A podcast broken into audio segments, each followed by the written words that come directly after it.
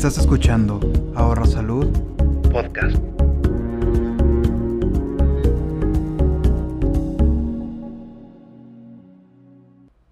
Hola a todos, ¿cómo están? Soy el Doc para ahorrasalud.mx y hoy estoy muy contento porque trajimos una súper invitada. Ella es Paulina Sánchez y es licenciada en nutrición y seguramente tiene mucha información interesante que compartir de la vida diaria. Bien, buenos días, ¿cómo estás? Muy buenos días, muchísimas gracias por invitarme a tu espacio. Qué bueno que estás aquí con nosotros. Bueno, pues entrando en materia, a ver, quiero preguntarte, ¿qué hace el nutriólogo? ¿Es el malo de la historia? ¿Es el que nos ayuda? Porque a veces lo vemos un poco así. ¿Qué hace el nutriólogo? Sí, sí somos el malo de la historia, pero mal contada. Somos los malos porque las personas llegan a pensar que somos los que les quitamos todo, todos los alimentos, que los vamos a dejar con hambre, pero no, realmente no es eso, simplemente les podemos enseñar nuevos hábitos donde ellos pueden adquirir para que puedan mejorar su estilo de vida. Qué bien, qué bien. Es decir, que sí podemos considerar el término comer saludable.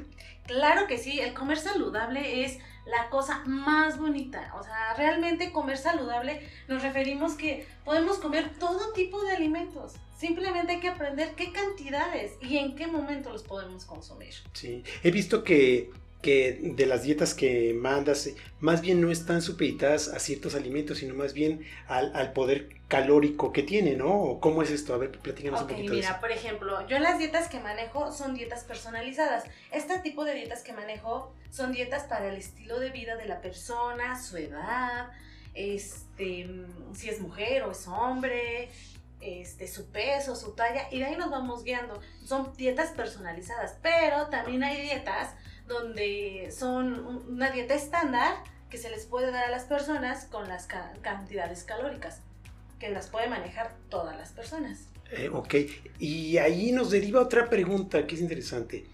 Ahorita como que está muy de moda el suplementarse, ya sea por alguna actividad física o ya sea por alguna edad. ¿Esto es, si es necesario suplementarse? No, la suplementación efectivamente es el hit en este momento, o sea, todo mundo toma suplementos sin saber las consecuencias. Pueden tomar suplementos para bajar de peso, suplementos para una proteína, en este caso para aumentar de, masa muscular o para poder bajar de peso. Pero no, realmente los suplementos no son tan necesarios. Los, mm, por ejemplo, si vamos a tratar a una persona que es deportista o tiene una actividad física grande, lo podemos trabajar con pura alimentación. Todo va a depender del objetivo del paciente. Si el paciente quiere más masa muscular, allí le podemos meter proteína. Y en cuestión de, los suplementos, es un tema muy, muy delicado, porque las personas se pueden empezar a suplementar sin, sin saber el daño que se pueden llegar a ocasionar. Claro. Este, está mucho de moda esta, este té, que es el té de piña que la gente lo utiliza como para bajar de peso, cuando realmente no. O sea, lo que va a hacer es te va a, te va a hacer que vayas al baño. Te va, a, te va a provocar una diarrea increíble. O sea, es como un laxante, realmente. Exactamente, te va a provocar una diarrea increíble. Y, y a lo largo del tiempo lo único que te va a provocar es daño en tu flora intestinal. No, pero como está de moda que porque a la amiga, la amiga le hizo bien, me bajó 5 kilos en una semana, las personas piensan que a todos les sirve y no. Sí. No Fíjate que hay algo que quisiera, y perdón que te interrumpa, porque es, un, es una pregunta muy especial. Hay muchos eh, eh, nutrimentos o suplementos alimenticios, sobre todo en el deporte, que les dice tomar una porción y traen un medidor de proteína, por ejemplo, para que tú le pongas el polvo y luego hagas una malteada. Este, ¿es, es, así eh, que se tiene que hacer una medida para una persona o tiene que estar más bien determinado por las características de esa persona? Este, no. las proteínas ya traen su propia medida para, para la persona. Aquí lo importante es que la persona no, no, se compre la proteína y se la tome. Simplemente tiene que ir con el nutriólogo para que le, haga su balance de cantidad de proteína. Entonces, si se va a tomar una, una, una porción de proteína, el nutriólogo le tiene que disminuir las proteínas en el resto de la dieta. Ah, ok, ok, sí, porque es bien importante para hacer un equilibrio proteico, en todo caso, cuando se trata de aminoácidos. Oye, qué interesante está esto porque sí, muchos eh, jóvenes, sobre todo en los gym, eh, pues bueno, pues los venden las proteínas de los mismos gimnasios, ¿verdad? Sí, Digo, claro. es parte de esto y está muy bien, pero sí necesitan que visitar a su nutriólogo para que él les indique cómo equilibrar y llevar a- a- al éxito precisamente eso que quieren ellos, ¿no? Que es estar mejor, ya sea masa muscular, ya sea ganar eh, algunos beneficios extras. Y otra pregunta que quiero hacerte es, ¿cuánta cantidad de agua debemos consumir? Ok, la cantidad de agua. ¿Cómo vamos a saca- sacar la cantidad de agua? La cantidad de agua la vamos a sacar mediante tu peso. Mediante tu peso la, la tenemos que sacar. Sí, porque se dice que eh, dos a tres litros, inclusive a veces se me hace como mucho tres litros, ¿no? Pero bueno, a, a ver, ¿y, y cómo está eso? Entonces se calcula de manera personal y... Es una, ajá, no todas las mismas cantidades, volvemos a lo mismo, ¿no? La misma cantidad que yo voy a necesitar de agua no es la misma cantidad que tú vas a necesitar. Efectivamente, este, está demostrado que el rango normal para el consumo de agua es de 2.5 litros. Pero el agua lo podemos sacar de una forma muy rápida. La podemos sacar de tu peso, lo multiplicas por punto 35. Tu peso por punto 35, tome nota, tu peso por punto 35 para calcular la cantidad de líquido que debemos tomar diariamente, ¿verdad? Efectivamente, y ahí te puedes dar un, un, un- un estándar. Si te sale a lo mejor 2.300, pues más o menos puedes decir, ah, voy a tomar 2 litros y medio, pero si me sale a lo mejor 2, 200, pues ya vas a saber que son dos. Y estamos hablando de solo agua. de agua o cómo le hacemos para calcular lo que vino en la sopa o lo que vino, también esos líquidos, ¿se cuentan o esos no se cuentan o cómo, cómo es eso? Este, sí se cuentan, pero el agua libre que vamos a tomar, agua natural, se calcularía así. Ah, perfecto, ah, muy bien, está, está muy interesante eso. Y otra cosa que quiero preguntarte es, eh, ¿cómo va cambiando la nutrición en función de la edad? O sea, ¿pueden comer lo mismo los chavos que los adultos?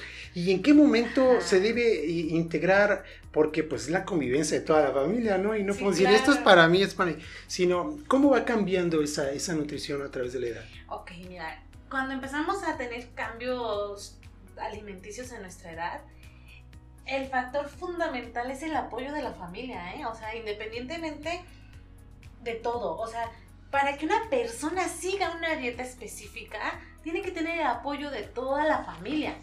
En este caso, en adultos mayores, podríamos decir que viene una etapa bonita, pero también viene una etapa feíta, ¿no? Me refiero a que, por ejemplo, Complicada. Viene la complicación de estreñimiento, de descalcificación, de cansancio, este, de irritabilidad. Entonces tenemos que empezar a trabajar ese tipo de, de factores con las personas mayores, ¿no? Y que tenemos que tener demasiada paciencia para tratar este tipo de pacientes, porque ellos ya están cansados, ¿no? Ya se irritan por todo, ¿no? Entonces tenemos que tratarlos de la mejor manera, que se sientan queridos y más tratándolos con la alimentación, mucho mejor, Claro, ¿eh? claro, claro. Muy bien. Eh, bueno, y fíjate que, bueno, entonces estoy entendiendo que hay que hacer como un, un trabajo en equipo donde pueda, finalmente gana la parte de comer sano o, bien nutrirse. Eh, ya los conceptos actuales de el gordito con las mejillas rojitas, es- eso ya, eso ya cambió, ¿verdad? Claro. Este, hace todavía como en los noventas más o menos, ¿no? Este, saludable era ver a una persona con las mejillas. Llenita, ¿no? llenita de, es llenita de vida, ¿no? y no y realmente no. O sea, realmente pensar en ese término que está llenita y es llenita de vida, realmente no es. Trabajar a las personas llenitas de vida es trabajar con una persona que va a tener enfermedades a lo largo de la vida. Porque va a empezar a tener hipertensión, va a empezar a desarrollar diabetes o, o quizás dislipidemias, ¿no? Entonces, si no, si no generamos este, este lado bonito de la nutrición, siempre vamos a pensar que la nutrición es mala, ¿no? Es, es el full, ¿no? Claro. Pero, dime. Sí, es que quiero preguntarte algo bien interesante que seguramente a nuestro auditorio se le va a ocurrir. ¿En qué momento un niño o un menor eh, que está en sobrepeso, hay que empezarlo a tratar en cuanto a la dieta. Porque ahorita como que dicen, no, pues ya está dieta mi niño. O sea, ¿en qué momento puedes considerar que debemos intervenir o que debe intervenir el licenciado de nutrición para efecto de crear una adolescencia más sana? O sea, el niño de 3 años, el gordito de 5, o ¿en qué momento? ¿En qué momento? Desde que se inicia la alimentación complementaria en el niño, podemos empezar a trabajar la nutrición. ¿no? O sea, realmente a veces las mamás al hacer las papillas piensan que le podemos dar frutas a los bebés, ¿no? Y realmente, si tú quieres... Y más, si es del frasquito de vidrio, ¿no? No, no, pues sí. Yo les recomiendo, por ejemplo, a las mamás que van empezando con su alimentación a los bebés, que empiecen con verduras con pura verdurita, verdurita. Ya después, hasta el final le metemos la, fruta. ¿Por qué le hacemos eso? Para que el niño se acostumbre a las verduras. Porque si nosotros le metemos lo dulce, es, es lógico que el bebé va a preferir el dulce antes que las verduras. Y con el largo del tiempo, la mamá le tiene que fomentar ese hábito a comer saludable. Porque si la mamá tiene malos hábitos y piensa que llevarlo a comer a McDonald's, o llevarla a comer una hamburguesa, a una pizza, es un premio. Así lo, lo ven los niños, ¿no? Mi mamá todo el tiempo me da de comer frutas y carne, ¿no? Pero el fin de semana me lleva a comer una hamburguesa, ¿no? Entonces los niños lo relacionan como un premio. Lo relacionan como, uy, comer una hamburguesa es mi premio, ¿no? Cuando debería de ser al revés. Sí. Que saber que, la, que el alimento saludable es su premio a, un futuro. Sí. y, a propósito de esto, este, estamos a veces muy casados con los cereales. ¿Qué pasa con los cereales? Sobre todo en los niños, su cereal con leche no le debe faltar. Pues, claro. ¿qué, hay, ¿Qué hay de cierto, qué hay de no cierto en, la utilización de cereales, en la, sobre todo en los niños? Mira, en cuestión de cereales en niños, él es un niño a fin de cuentas, ¿no? Todo le va a llamar la atención, todo lo que tenga colores, formas, le va a encantar. Azúcar. Sí. Aquí lo importante que es es que no lo vean como si fuera un desayuno. A lo mejor le vas a decir, hoy te voy a dar cereal y a lo mejor hasta el viernes te doy otro cereal. Pero que no lo vean de diario, sino que lo vean esparcido, ¿no? Porque pues tampoco no se trata de quitarle al niño como todos los alimentos, sino enseñarle al niño que el cereal está ahí, ¿no? Y que lo va a consumir, que sí lo va a consumir, pero en diferentes etapas. Te voy a hacer una, pregunta que me, han, que me han hecho el, auditorio en varias ocasiones y quisiera preguntártela, que, ¿qué dieta debe llevar? A lo mejor va a entrar en un tema algo específico, pero yo creo que es esas cosas que no se platican mucho. El niño estreñido, la niña estreñida, que es una realidad en nuestro medio, ya sea, no sé, por los productos industrializados, por la cantidad de dulce, por la mínima cantidad de agua. Eh, ¿Qué nos puedes decir este, en relación con eso? De hecho, este, en la población hay demasiados niños con estreñimiento. Y, es por lo, efectivamente, por la industria. Este, nada mejor como la leche materna para fomentar eh, la flora intestinal, ¿no? Pero llegamos al punto donde la mamá dice, no me, no, no, no, produzco leche, ¿no? Cuando sabemos que la estimulación de la glándula es la que va a producir leche. De, ahí, de ahí empieza todo. De una buena alimentación desde, desde la lactancia. Sí, ok, entonces estamos entendiendo que, la, que los bebés ya tienen problemas de estreñimiento, que la leche materna es algo muy importante. ¿Y en los niños más grandecitos? En los niños más grandecitos. Si nos referimos a niños de 3 a 5 años, todo va, va a depender igualmente de la alimentación. Nosotros ahí le podemos meter un poco más de fibra, pero en forma de verduras, fruta. Ok. No, siento que no, no trataríamos a los niños con una fibra soluble, por ejemplo, ¿no? Como un adulto.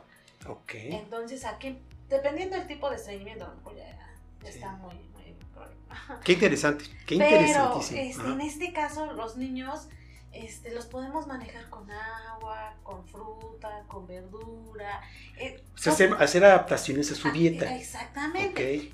Yo recomiendo mucho a las mamás que les hagan formas en sus frutas, que le hagan un, si le van a dar un, un, no sé, un chayote, que se los partan bonito, que le pongan color para que el niño lo vea y se le antoje, que, ve, que diga, ay, sí se me antoja, ¿no?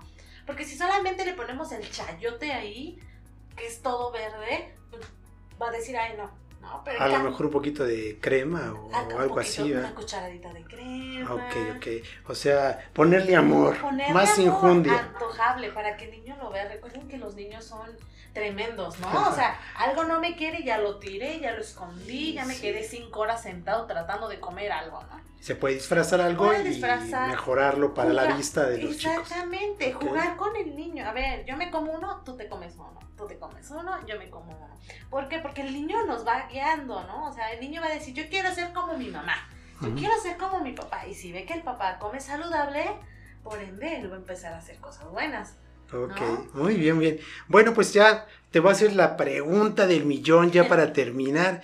Y la pregunta del millón es, hay personas que se desesperan por, por, por, ver resultados con el nutriólogo.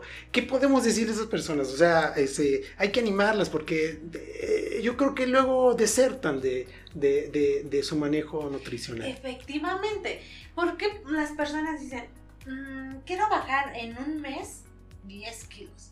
Porque ven estos videos, ¿no? esta gente que está promocionando algún producto para bajar de peso y les prometen la gloria, ¿no? Les prometen que, que los van a bajar de peso, que van a estar moldeados, cuando no. Cuando una persona empieza a tomar algún, volvemos a lo del suplemento, algo, algo para bajar de peso, que efectivamente te, baja, te va a bajar 5 o 7 kilos al mes, pero te va a provocar un rebote, ¿no? Pero si tú llegas al nutriólogo y le explica los procesos que lleva la pérdida de peso, yo le voy a explicar que en, un mes no le voy a bajar 10 kilos. ¿No? que ella va a empezar a ver resultados hasta, a lo mejor, hasta en dos meses. Ok. Pero en esos dos meses ella aprendió hábitos saludables. Ella aprendió a comer saludable. Ella aprendió a, a distinguir los alimentos las porciones. Las ¿no? porciones, exactamente. Porque todo es por porción.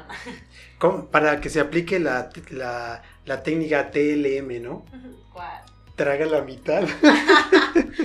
bueno, en fin, esto es, me refiero a, identificar las porciones este, y saber comer. Oye, pues toda esta información ha sido muy, mucha, de mucho beneficio. Este, te agradezco te agradezco profundamente que estés aquí con nosotros en ahorrasalud.mx y que eh, eh, la nutrióloga es eh, Paulina Sánchez y Vamos a presentarles también información acerca de ella, de su consultorio, por si quieren contactarla. Sería mucho, muy interesante que puedan tener mayor información acerca de, de sus temas. Y si quisieran inclusive preguntarnos algo en específico, también pueden hacerlo. Bien, pues soy el doc para ahorasalud.mx. Muchas gracias, gracias Paulina, y les deseamos un excelente día. Gracias.